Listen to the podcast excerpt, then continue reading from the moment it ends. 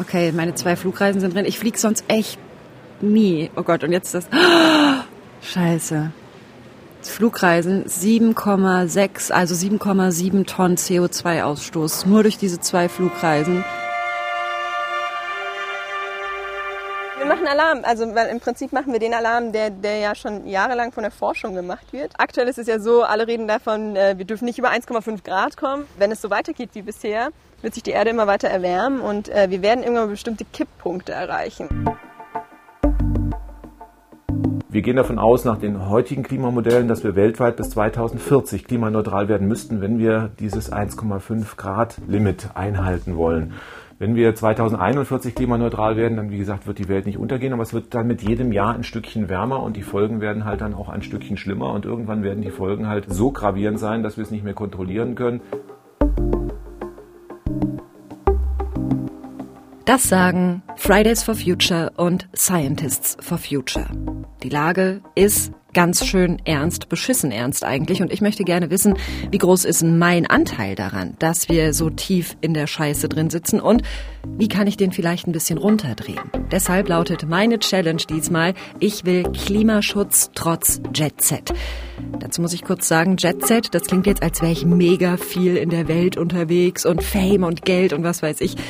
Nee, so ist es auch nicht, aber hört einfach selbst. Meine Challenge. Ein Podcast von MDR Wissen. Ich muss ja für meine Challenge erstmal eine Bestandsaufnahme für den Anfang machen. Wie groß ist denn meine CO2-Bilanz oder wie klein oder wie schlimm, was auch immer. Und deswegen äh, mache ich jetzt den, den, ich benutze jetzt mal den CO2-Rechner vom Umweltbundesamt. Da muss ich jetzt hier verschiedene Sachen eingeben und der spuckt dann am Ende aus, wie schlimm oder wie gut es denn aussieht mit meinem CO2-Ausstoß. So. So, mein Haushalt, wie viele Personen? Ich bin eine Person. Wohne in einem Mehrfamilienhaus. Tja, Baujahr. Also es ist saniert und es ist ein Altbau. Wie groß ist denn meine Bude? Ich bin gerade umgezogen. Ich muss mich erst noch ein bisschen reinfuchsen. 60 Quadratmeter sind ja. 20 Grad, sage ich jetzt mal, durchschnittliche Raumtemperatur. Lüftgewohnheiten. Ähm, Stoßlüften, immer Stoßlüften. Persönlicher Warmwasserverbrauch. Ich dusche täglich, ja. 1,75 Tonnen allein schon Heizung. Oh Gott. Und damit bin ich überm Durchschnitt. Ganz knapp. Ich habe 1,75 Tonnen CO2-Ausstoß durchs Heizen. Der deutsche Durchschnitt liegt bei 1,64 Tonnen nicht so gut. Okay. Ja, und dann wird da alles Mögliche abgefragt bei diesem CO2-Rechner vom Umweltbundesamt. Also zum Beispiel Ernährung, Mobilität, äh, sonstiger Konsum. Kaufe ich Bio, kaufe ich regional, lebe ich vegan und so weiter. Ein paar Sachen muss ich schätzen, aber ist natürlich auch so, je genauer die Daten sind, mit denen ich den Rechner füttere, desto genauer ist am Ende auch mein Ergebnis. Also es empfiehlt sich da tatsächlich irgendwie eine alte Stromrechnung rauszukramen, die Nebenkostenabrechnung und so weiter, damit man irgendwie ein möglichst konkretes Ergebnis bekommt. Ich fahre manchmal nach Hause, ja. Also so Familie besuchen oder Freunde besuchen und was weiß ich. Das ist dann auch immer mit der Bahn. Zugfernverkehr. Ähm, das passiert im Jahr, ich sage jetzt einfach mal viermal. Okay, die Flugreisen kommen noch. Dazu möchte ich zu meiner Ehrenrettung sagen, ich bin ganz lange nicht geflogen, 20 Jahre nicht. Dann war ich aber kurz hintereinander in Neuseeland, in Abu Dhabi. Okay, meine zwei Flugreisen sind drin. Ich fliege sonst echt nie. Oh Gott, und jetzt das. Scheiße. Flugreisen 7,6, also 7,7 Tonnen CO2-Ausstoß. Nur durch diese zwei Flugreisen. Der deutsche Durchschnitt liegt bei 0,5 Tonnen CO2-Ausstoß. Also da bin ich richtig weit drüber. Boah, wie die jetzt den Schnitt runterreißen. Oder halt hochschieben. Scheiße. Der nächste Punkt ist mein sonstiges Konsumverhalten. Kaufverhalten sparsam. Ich gehe nie shoppen, nichts. Kaufkriterien, ähm, Langlebigkeit, Funktionalität oder günstiger Preis. Ähm, ich würde jetzt mal sagen Fun Funktionalität. Ich achte darauf, dass es halt irgendwie praktisch ist. Gebrauchte Gegenstände. Manchmal, ich flicke meine Klamotten und was weiß ich, oder ich flicke sie auch nicht und trage sie mit 200 Euro für Zigaretten, sage ich jetzt mal. Dann Ausgehen, Kultur. Na, da sind 450 Euro voreingestellt. Ich würde jetzt einfach mal hochziehen auf 550. Dann nehmen wir 600. Sicher ist sicher. Ich esse das Leben mit dem großen Löffel. Mist. Auch beim sonstigen Konsum bin ich über dem Durchschnitt mit etwas über sechs Tonnen pro Jahr. Der durchschnittliche Deutsche liegt ungefähr bei viereinhalb Tonnen. Mann, wo ist denn das? Ich muss mir das gerade nochmal angucken. Wo ist denn das jetzt so fett geworden? Liegt das an meinen Spaßausgaben im Monat? Verdammt, ich muss. Das ist das. Oh, jetzt hat's schon meine Bilanz ausgespuckt und mein Türmchen, mein rotes Türmchen ist deutlich höher als das des deutschen Durchschnitts. Insgesamt stoße ich im Jahr 18,68 Tonnen CO2 aus. Man sagt, dass man etwa zwei Tonnen CO2 pro äh, Einwohner die nächsten 30, 40 Jahre, nee, 30 Jahre in Deutschland noch ausstoßen dürfte. Und dann müssten wir auf Null runter. Wir sind derzeit bei 10 im Durchschnitt.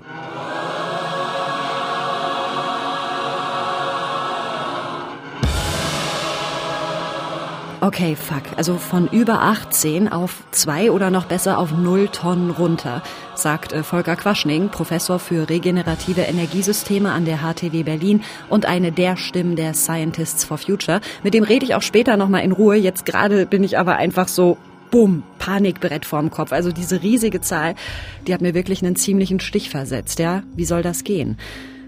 Und mir ist auch klar, ich werde die Welt nicht im Alleingang retten, indem ich diese Zahl versuche runterzuschrauben, ja. Aber ich will auch nicht mit dran schuld sein, wenn der Kachen hier vor die Wand fährt. Ganz ehrlich. Also es geht da wirklich auch ein bisschen um mein Gewissen am Ende des Tages, ja. Mir selbst gegenüber, vielleicht mal meinen Kindern gegenüber, der Menschheit, der Umwelt gegenüber und was weiß ich das will ich alles nicht. Ich will diese Schuld mir nicht auflasten. Und ganz ehrlich, irgendwo müssen wir auch einfach mal ansetzen und anfangen, Leute, oder? Und deshalb gehe ich jetzt erstmal zu dem Typen, der den äh, CO2-Rechner mitentwickelt hat, nämlich Michael Billharz vom Umweltbundesamt. Und dem schiebe ich meine äh, ausufernde CO2-Grafik direkt unter die Nase. Da braucht man nicht lange nachdenken sieht sofort, Mobilität springt aus dem Ruder. Das heißt, da waren offensichtlich Flugreisen drin und das ist unser großes Problem, auch für viele Menschen, die den CO2-Rechner machen. Sobald Flugreisen stattfinden, vor allem Interkontinentalflugreisen, rede ich über mehrere Tonnen, die mit einer einzelnen Maßnahme in die Luft gepustet werden. Das sind jetzt tatsächlich, also das sind zwei Reisen. Eine habe ich schon gemacht, eine werde ich noch machen. Ähm, wenn man die rausrechnen würde, wäre ich ja schon dem Durchschnitt deutlich näher. Ähm, wo sehen Sie denn noch Stellschrauben, wenn Sie sich diese meine CO2-Säule sozusagen anschauen? Das Schöne am CO2-Rechner ist ja, dass wir immer den Vergleich zum Durchschnitt haben daneben. Das heißt, man sieht auch selbst relativ schnell, okay, wo habe ich positive Bereiche, wo bin ich eher Durchschnitt oder sogar schlechter. Das heißt, wenn man Ihren Rechner anschaut, ist beim sonstigen Konsum eher, dass Sie höhere Konsumausgaben tätigen als andere Menschen. Das heißt, da wäre zu reflektieren, was steckt dahinter. Ja, und dann geht Michael Billharz alles mit mir durch in Ruhe. Und ja, meine Konsumausgaben, die sind zum Beispiel recht hoch, allerdings in eine Richtung, die der Rechner nicht erfassen kann. Ich gehe einfach gerne aus, trinke mal was mit Freunden, ich rauche, ich besuche viele Konzerte, Kulturveranstaltungen und so weiter. Ich gehe jetzt aber nicht ständig shoppen oder schaffe mir neue Dinge an. Ich bin auch gerade zum Beispiel umgezogen, ich habe mir keine neuen Möbel oder was weiß ich was gekauft. Also eine Konsumsau im klassischen Sinne bin ich immerhin nicht. Und wenn ich mir zusammen mit Michael Billharz die anderen Bereiche so anschaue, meiner CO2-Bilanz, dann schneide ich so hm, mittelmäßig bis okay ab eigentlich. Also ich esse selten Fleisch, ich esse viel Bio, ich verbrauche nicht viel Strom, ich fahre Fahrrad und so weiter. Das sind alles schon mal gute Sachen, aber trotzdem will ich ja, dass mein Balken irgendwie kleiner wird. Ich würde einfach von oben runter gehen.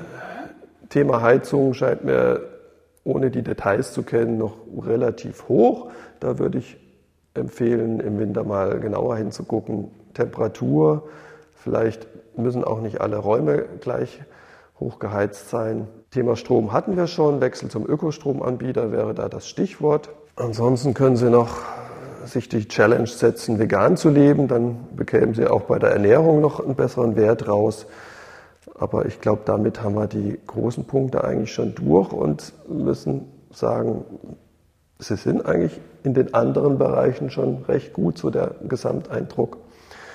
Da hilft dann nur der Sprung vom Footprint zum Handprint, das heißt vom persönlichen Fußabdruck hin zum persönlichen Handabdruck. Das heißt, nicht nur die CO2-Einsparung bei sich, beim eigenen Konsum zu betrachten, sondern sein Wirken in die Gesellschaft, seine, sein Engagement, andere mitzunehmen bei der CO2-Einsparung.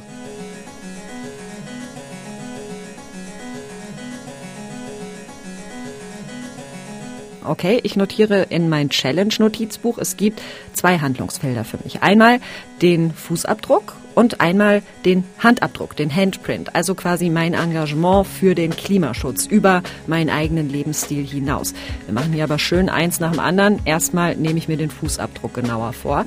Das Schöne ist nämlich, ich bin mit diesem Vorhaben nicht allein. Es hat in Berlin so ein Projekt gegeben, nannte sich Klimaneutral Leben in Berlin, Abkürzung CLIP. Das Ganze kam vom äh, Potsdam Institut für Klimafolgenforschung und da haben so um die 100 Haushalte mitgemacht, die ein Jahr lang versucht haben, ihren CO2-Ausstoß zu reduzieren. Mitgemacht haben zum Beispiel Sabine Wüsthoff und Mechthild Lutze. Und ich habe die beiden mal per WhatsApp gefragt, erzählt doch mal, was hat es mit euch gemacht dieses Jahr? Was es verändert hat, dass es einfach die Sinne darauf noch mehr geschärft hat. Also ich ertrage es kaum noch, wenn jemand den Raum verlässt und das Licht nicht ausmacht so dumme Kleinigkeiten oder Wasser laufen lassen, obwohl Wasser nicht das Thema war. Aber Wasser muss auch geheizt werden, wenn wir heißes Wasser verbrauchen und so weiter. Wir können ja so nicht weiterleben, wie wir jetzt leben. Also muss man früh lernen, dass man auch mit weniger sehr gut leben kann. Und was das ausmacht, wenn ich meine Wohnung einfach mal einen Grad weniger hochheize. Was ich im, in dem Jahr gemacht habe, ich habe mich nochmal dem Thema Verpackungswaren gewidmet und bin da doch recht initiativ gewesen, habe viel geschrieben, viel angesprochen, was alles verpackt ist. Das waren jetzt also zwei Einzelbeispiele. Es waren, wie gesagt, um die 100 Haushalte, die bei diesem Projekt mitgemacht haben. Und geleitet hat dieses Projekt Fritz Reuswig vom Potsdam Institut für Klimafolgenforschung. Und bei dem habe ich mal noch nachgefragt, wie denn die Ergebnisse am Ende im Gesamten ausgesehen haben. Wir befinden uns etwa so in der Größenordnung 9 Tonnen sowas und haben auch äh, im Rahmen des Projekts in einem, eines Jahres ungefähr 10 Prozent einsparen können. Also sind jetzt gut über 8. Und das ist im Übrigen auch der Schnitt, den, die alle, den alle Haushalte, die in Berlin teilgenommen haben, 11 äh, Prozent Reduktion in einem Jahr erreicht haben. Äh, ist das viel oder wenig? Ähm, es gibt eine Studie von Kollegen aus äh, Finnland und Japan, die haben sich mal gefragt, was das für die Lebensstile bedeutet, die Pro-Kopf-Emissionen, das Paris-Ziel zu erreichen. Und dort kommt raus, dass man jedes Jahr ungefähr 10 Prozent einsparen muss. Dann schafft man das. Ja? Ähm, wir haben nun nur 100 Haushalte gehabt und das war nur ein Jahr, weil längere Zeit konnten wir nicht untersuchen. Das heißt, man müsste dieses Ergebnis auf die ganze Bundesrepublik ausdehnen und man müsste es jedes Jahr wiederholen. Dann würden wir tatsächlich das Klimaneutralitätsziel erreichen. Okay, ähm, 10% weniger pro Jahr. Das klingt ja eigentlich machbar. Ich spiele jetzt hier mal so ein bisschen rum mit äh, diesem CO2-Rechner vom Umweltbundesamt und drehe mal an so ein paar Parametern. Also zum Beispiel, wenn ich auf Ökostrom umsteige oder wenn ich mich vegan komplett ernähre. Okay, dann würde ich jeweils so um die 0,7 Tonnen CO2 mittelfristig einsparen. Hm, ist ja schon mal nicht schlecht eigentlich, ne?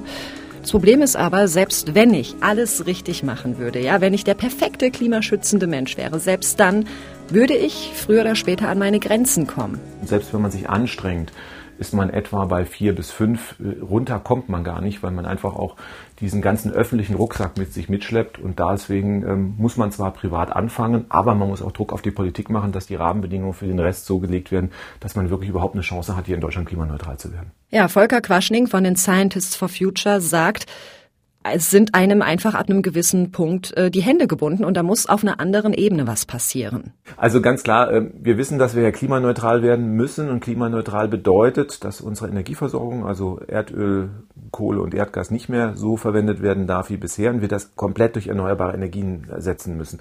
Derzeit machen die erneuerbaren Energien am Gesamtenergieaufkommen, also nicht nur Strom, sondern es muss auch auf die Wärme und den Verkehr gucken, etwa 14 Prozent aus. 86 Prozent fehlen noch. Und da ist ja ganz logisch, man muss richtig die Schleusen aufdrehen beim Zubau von Solar- und Windenergie. Dann müssen wir uns in den anderen Sektoren, da haben wir den Verkehr und die Wärme, da läuft das nicht so gut.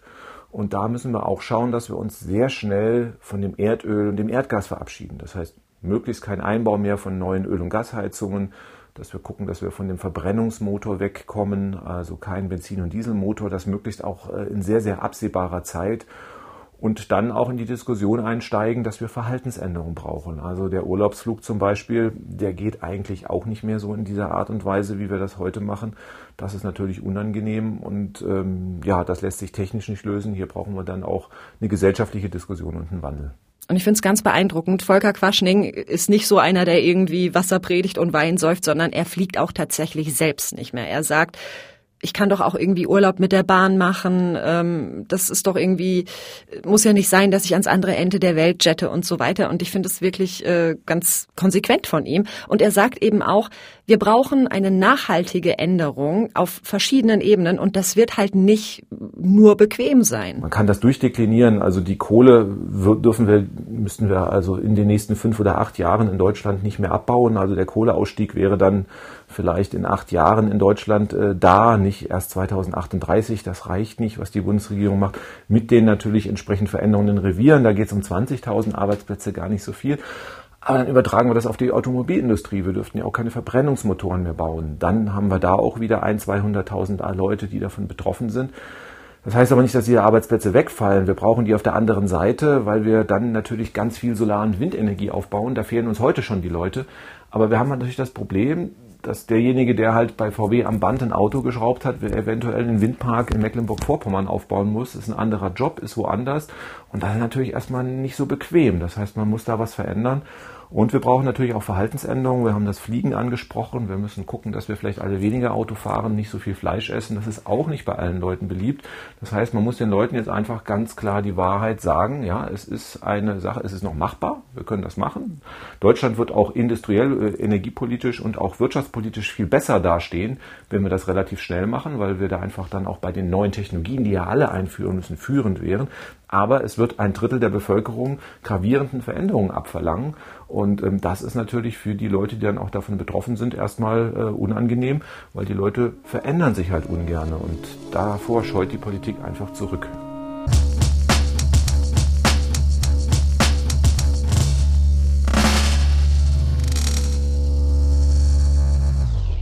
Ich finde es trotzdem immer noch so krass und das wusste ich auch wirklich überhaupt nicht vor meiner Challenge, dass egal wie sehr ich versuche, meinen Fußabdruck zu verkleinern, unter eine bestimmte Anzahl von Tonnen CO2, die meinetwegen in der Welt landen, kann ich gar nicht kommen. Das heißt, ab einem bestimmten Punkt kriege ich mein, mein Footprint, meinen Fußabdruck kriege ich einfach nicht mehr kleiner, ja. Also zumindest nicht, solange ich nicht in eine Hütte im Wald ziehe und irgendwie komplett autark lebe, was ich mir ehrlich gesagt nicht vorstellen kann. Und an dieser Stelle kommt jetzt der Handprint ins Spiel, ja. Also dass ich eben nicht nur gucke, was kann ich mit meinem Lebensstil machen, sondern dass ich auch schaue, kann ich nicht irgendwie Einfluss nehmen auf meine Mitmenschen, auf die Politik, über mein eigenes Verhalten hinaus. Und ähm, da habe ich mir überlegt, ich knöpfe mir mal das Thema Mobilität vor. Ich fahre schon viel Fahrrad. Ich habe kein Auto. Wenn ich kein Fahrrad fahre, nutze ich die öffentlichen. Aber vielleicht kann ich ja irgendwie andere Menschen überzeugen, auch öfter mal Fahrrad zu fahren oder ja mehr Fahrradfahrer auf die Straße zu bringen. Und es ist nämlich so, ich habe eh schon länger drüber nachgedacht, ob ich Mitglied beim ADFC werde, also so bei diesem äh, Fahrradclub.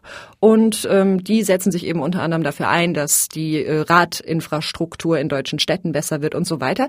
Und das ist doch jetzt der perfekte Punkt, um da mal ähm, ja, mein Vorhaben in die Tat umzusetzen.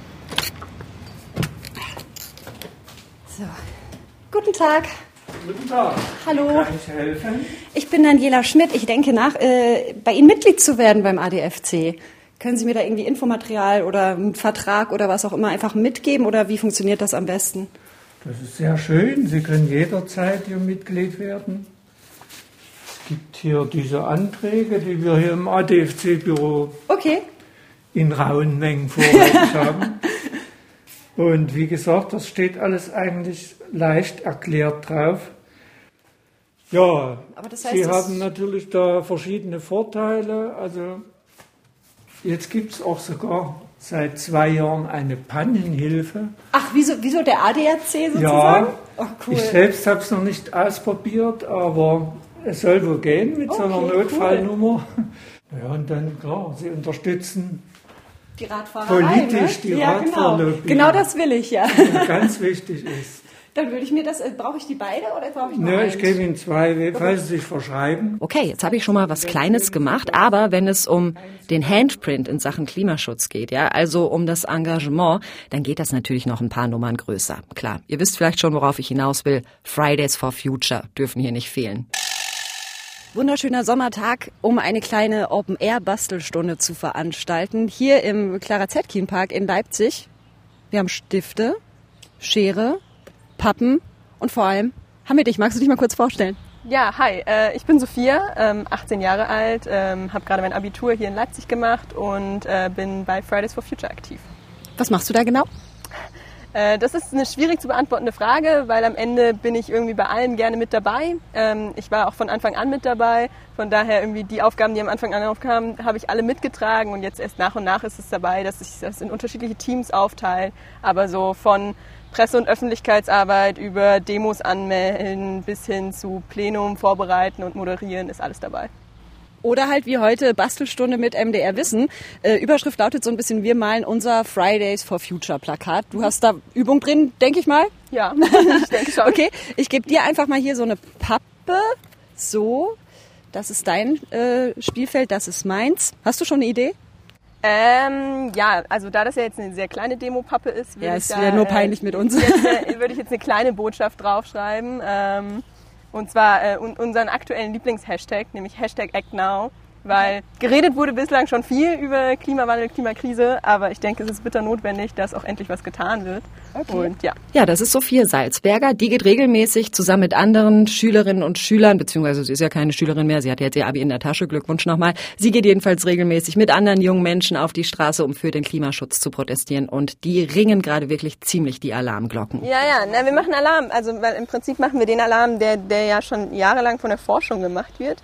Äh, was die ja nämlich feststellen, ist ja, äh, wenn es so weitergeht wie bisher, wird sich die Erde immer weiter erwärmen und äh, wir werden irgendwann bestimmte Kipppunkte erreichen. Und also aktuell ist es ja so, alle reden davon, äh, wir dürfen nicht über 1,5 Grad kommen, aber selbst dann ist noch nicht mal sicher, dass wenn wir dieses 1,5 Grad Ziel erreichen, ob damit praktisch die Welt in Anführungszeichen gerettet ist. Ähm, denn am Ende geht es halt darum, wenn bestimmte Kipppunkte äh, erreicht sind, wie zum Beispiel, dass die Polkappen komplett äh, abgetaut sind oder dass der Permafrostboden äh, auftaut etc., dann zieht das immer weiter größere Folgen nach sich und es wird praktisch eine immer größer werdende Lawine. Und am Ende muss man auch irgendwie ganz klar sagen, geht es dann irgendwann basically ums Überleben. Klimaretten ist wichtig, sind wir uns einig. Mein Problem ist so ein bisschen gleichzeitig zum Beispiel Fliegen. Ich bin dieses Jahr in Urlaub geflogen, ich fliege nochmal in Urlaub und was weiß ich. Und das verkackt natürlich meine CO2-Bilanz einfach mal komplett. Ne? Ja. Wann bist du das letzte Mal geflogen?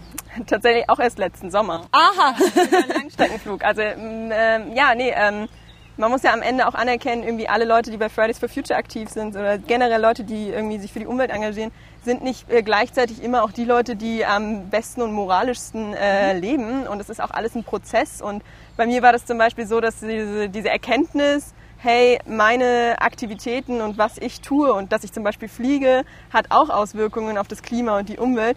Das, das kam erst so vor einem Jahr oder so wirklich. Und zu dem Zeitpunkt war dann der Flug schon gebucht. Und hätte ich dann meiner Mom gesagt, du Mama, lass mal alles äh, für teuer Geld stornieren und äh, übrigens danke, dass du mir das zum Geburtstag geschenkt hast, aber nee, ist jetzt doch nicht. Ja. Ich glaube, das hätte erstmal äh, für viel Ärger gesorgt und in dem Moment war ich auch noch nicht bereit, mir diesen Ärger, also diesen Ärger in Kauf zu nehmen. Okay. Und ähm, das hat auch alles einfach sehr lange gedauert, dann wirklich anzuerkennen, okay, es ist wirklich krass, was man damit für Einfluss hat. Und ja, jetzt dann bin ich geflogen. Ich habe mir aber auch gleichzeitig gesagt, das wird mein letzter Flug gewesen sein.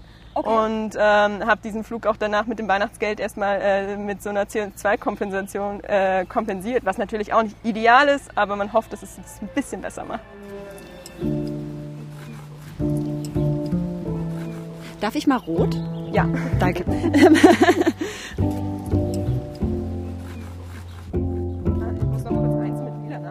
Ja, und dann haben wir da so unsere kleinen Demo-Pappen fertig gemalt. Ich habe auf meine ein Wölkchen gemalt und eine Sonne und einen Schmetterling und habe draufgeschrieben One World, One Nature, Act Now und habe das Ganze mit nach Hause genommen und mir an die Pinnwand gehängt. Einfach als kleine Mahnung an mich selbst. Dani, öfter mal die Klappe aufmachen, gerade wenn es um solche wichtigen Themen geht. Und ich fand ganz interessant, was Sophia da noch gesagt hat äh, zum Thema Fliegen. Stichwort kompensieren, ja. Es gibt da verschiedene Modelle, wie man einen Flug kompensieren kann. Es gibt zum Beispiel Initiativen, Vereine und so weiter, die ähm, nehmen das Geld, das man ihnen überweist und stecken es in klimafreundliche Projekte. Also Prima Klima heißt da so ein Ding oder I Plant Trees, Klimakollekte und so weiter. Gibt's verschiedenste Möglichkeiten.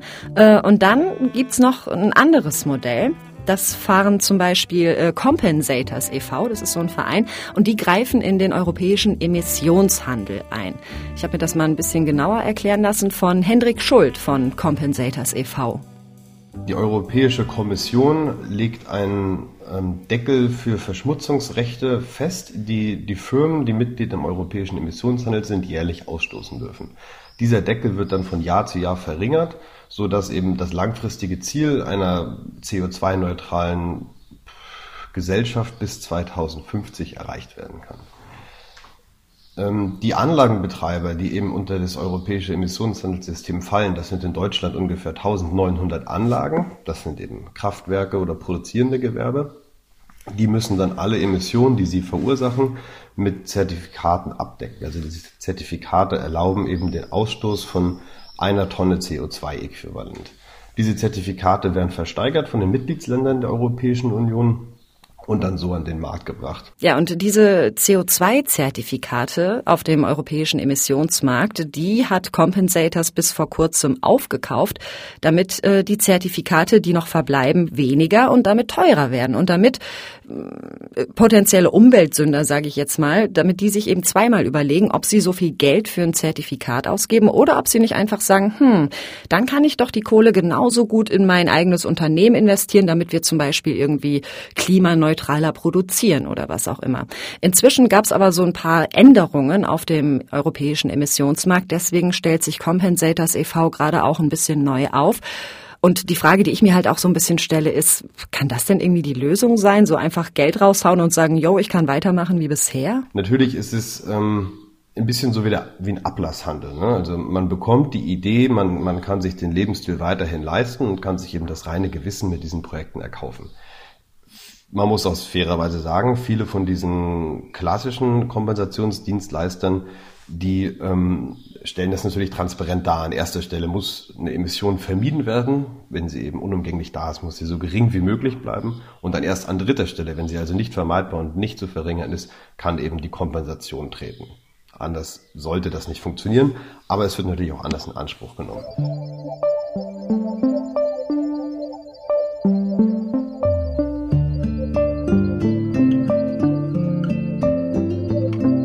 Und ich schaue gerade mal, wie teuer wäre denn so eine Kompensation überhaupt? Ich meine, ich kann meinen Familienurlaub dieses Jahr jetzt auch nicht mehr absagen, ja.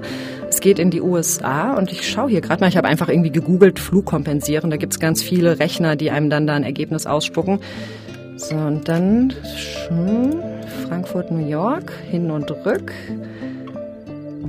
2,3 Tonnen CO2, die da meinetwegen in der Atmosphäre landen. Und das Ganze kostet mich 51 Euro, wenn ich das kompensieren will. Hm, ist gar nicht so viel. Also ich hm, hatte nicht richtig eine Vorstellung, was das kosten würde. Trotzdem weiß nicht, komme ich mir irgendwie gerade unsympathisch vor. Ja, ich meine, ich habe irgendwie das Glück, dass ich diese Reise machen kann, dass ich mir das irgendwie jetzt mal leisten kann und so weiter. Und ich habe irgendwie das Glück, dass ich es mir auch leisten kann, diese Kompensation zu bezahlen. Und das kann aber ja am Ende nicht heißen, dass ich irgendwie grüner bin als alle anderen, oder? Nur weil ich das Geld habe. Und das stimmt auch. Also eigentlich trifft sogar eher das Gegenteil zu, hat mir Michael Billharz vom Umweltbundesamt erklärt. Was wir uns vergegenwärtigen müssen, je höher das Einkommen, umso höher der CO2-Fußabdruck. Das heißt, das Problem sind nicht Hartz-IV-Empfänger, das Problem sind nicht Menschen mit niedrigen Einkommen. Das kann man sogar auf der Basis unserer Daten differenzieren. Menschen mit niedrigem Einkommen die unteren 10 Prozent liegen bei rund 8 Tonnen, 8 bis 9 Tonnen CO2-Fußabdruck. Menschen mit über 3000 Euro pro Kopf ja, äh, Monatseinkommen liegen bei rund 13 bis 14 Tonnen durchschnittliche CO2-Emissionen. Unser Geld äh, arbeitet nicht, aber unser Geld kann gute Dinge fördern oder schlechte Dinge. Und der Umbau unserer Gesellschaft hin zu klimafreundlichen Strukturen, Infrastrukturen erfordert in hohem Maße Geld, Investitionen Und da haben wir als Sparer natürlich auch die Möglichkeit, mitzuentscheiden, wem wir Geld geben und wem nicht. Ja, es sei denn natürlich, darüber haben wir auch gesprochen, es sei denn natürlich, man nutzt sein Geld gegen den Klimawandel. Es gibt nämlich, wusste ich auch nicht, grüne Anlagemöglichkeiten. Ich bin jetzt irgendwie noch äh, tatsächlich bei der alten Genossenschaftsbank bei mir auf dem Dorf in Nordrhein-Westfalen, wo meine Eltern damals, als ich zur Welt gekommen bin, irgendwie ein Konto für mich äh, eröffnet haben. Wenn ich das nächste Mal Mama und Papa besuche, dann fuchse ich mich da aber mal ein bisschen rein, gucke, hm, was machen die denn mit meinem Geld und gibt es vielleicht tatsächlich eine grüne Alternative, auf die ich umswitchen kann, weil das ist ja nun wirklich mal kein Ding irgendwie, ob mein Geld jetzt hier oder da liegt eigentlich. Trotzdem ist es natürlich wieder nur so eine kleine Stellschraube, an der ich irgendwie als Einzelperson drehen muss. Äh, aber was ist denn irgendwie mit den übergeordneten Strukturen, ja, mit den politischen Strukturen? Ich meine, äh, der Bund hat doch auch Geld. Was machen die denn mit dem Geld? Warum stecken die nicht mehr irgendwie in den Klimaschutz? Darüber habe ich auch gesprochen mit äh, Fritz Reuswig, also der, der dieses klimaneutral Leben in Berlin Berlin-Projekt geleitet hat. Aber da bin ich ehrlich gesagt etwas, etwas optimistischer geworden, obwohl ich normalerweise nicht so äh, äh optimistisch bin. Was kann der Einzelne tun? Schauen Sie, nehmen Sie, nehmen Sie die letzten, als wir das Projekt gestartet haben, da sind wir, äh, da sind wir, da gab es in der, da gab es den Wahlkampf 2017, da ist das Klimathema überhaupt kein Thema gewesen in Deutschland. Ja, äh, das war ziemlich politisch nach hinten gerückt. Jetzt sind wir im Jahr 2019, wir haben ein halbes Jahr Fridays for Future hinter uns. Ähm, wir haben den Klimanotstand in irgendwelchen Kommunen, der erklärt wird. Und plötzlich diskutiert die Koalition über CO2-Steuer. Das hätte sie vor einem halben Jahr nicht getan. Und warum tut sie das? Sie tut es im Wesentlichen, weil es eine Bewegung gibt in Deutschland die, und weil es Wahlverhalten gibt, das sozusagen Klima sozusagen nach vorne rückt und äh, Ignoranz gegenüber dem Klima oder klimafeindliche Politik teilweise abstraft. Und einer der Gründe, warum das so ist, ist, dass ein 15- oder 16-jähriges Mädchen im letzten Sommer zu ihrem Papa gegangen ist und gesagt hat, Papa, ich schreibe ein Plakat, auf dem steht, die Politiker der Welt rettet die Welt oder ich gehe nicht mehr zur Schule. So. Und wenn Sie den Film damals angehalten hätten und ein bisschen Fantasie entwickelt, dann hätten Sie den Film so weiterschreiben können, dass dieses Mädchen von ihrem Papa gesagt bekommt, hey, das ist ein schönes Plakat, Greta, aber ansonsten vergiss das mal mit dem Parlament, da hört ja eh keiner drauf. Und wir hätten alle geglaubt, dass das stimmt. Heute glauben wir, dass Fridays for Future 40.000 Leute nach Aachen kriegt oder halt mal 50.000 nach Berlin und dass das öfter der Fall ist. Und plötzlich sind die Talkshows voll von diesem Thema. Und die, wie gesagt, das ist, finde ich, das Wichtigste dabei. Die Große Koalition diskutiert über CO2-Steuer. Und das finde ich sehr ermutigend, weil das genau die Rahmenbedingungen sind, die wir brauchen, um, wie Sie sagen, aus diesem kleinen Vieh tatsächlich auch großen Mist zu machen, damit da auch Großvieh dazu kommt. Das ist sozusagen der Sinn des Ganzen. irgendwie finde ich das voll schön, diese optimistische Haltung. Er hat ja auch irgendwie recht, ne? Also wenn man sich mal so ein paar Jahre zurückdenkt, da war das alles noch nicht so ein großes Thema. Also es kann alles schlimm enden, ja, aber es hat sich auch schon einiges gedreht. Aber wir müssen eben auch noch viel, viel mehr drehen. Es braucht Veränderung.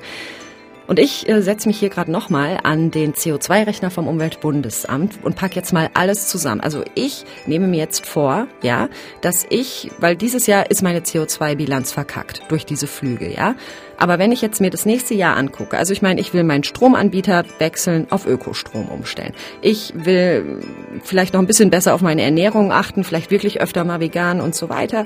Ich werde keine Flugreise machen, das verspreche ich hier. Also ich kann euch nicht versprechen, dass ich nie wieder ein Flugzeug betrete. Das kann ich an dieser Stelle nicht. Aber kommendes Jahr auf gar keinen Fall. Schwöre. So, und wenn ich das jetzt hier alles eingebe und mal schaue, was das mit meiner CO2-Bilanz macht, dann komme ich auf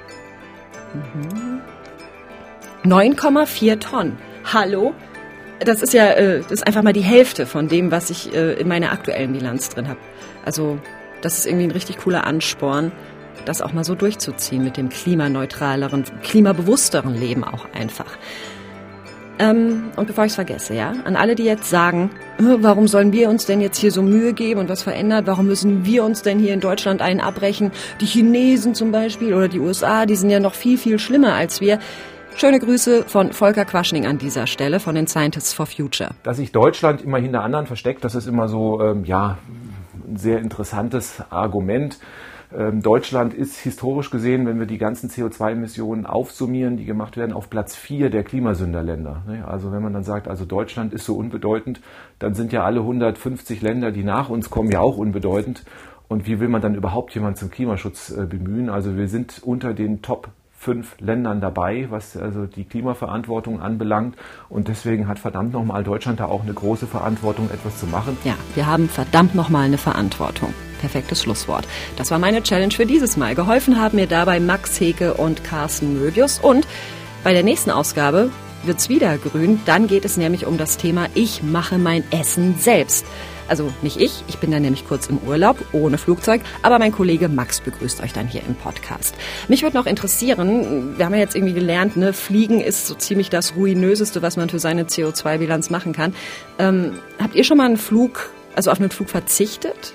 Eben wegen des Klimas? Also schon mal gesagt, nee, ich fliege jetzt nicht in Urlaub, sondern ich fahre mit dem Zug oder ich suche mir ein anderes Ziel. War ja jetzt irgendwie auch diese Diskussion um das Thema Flugscham. Kennt ihr das?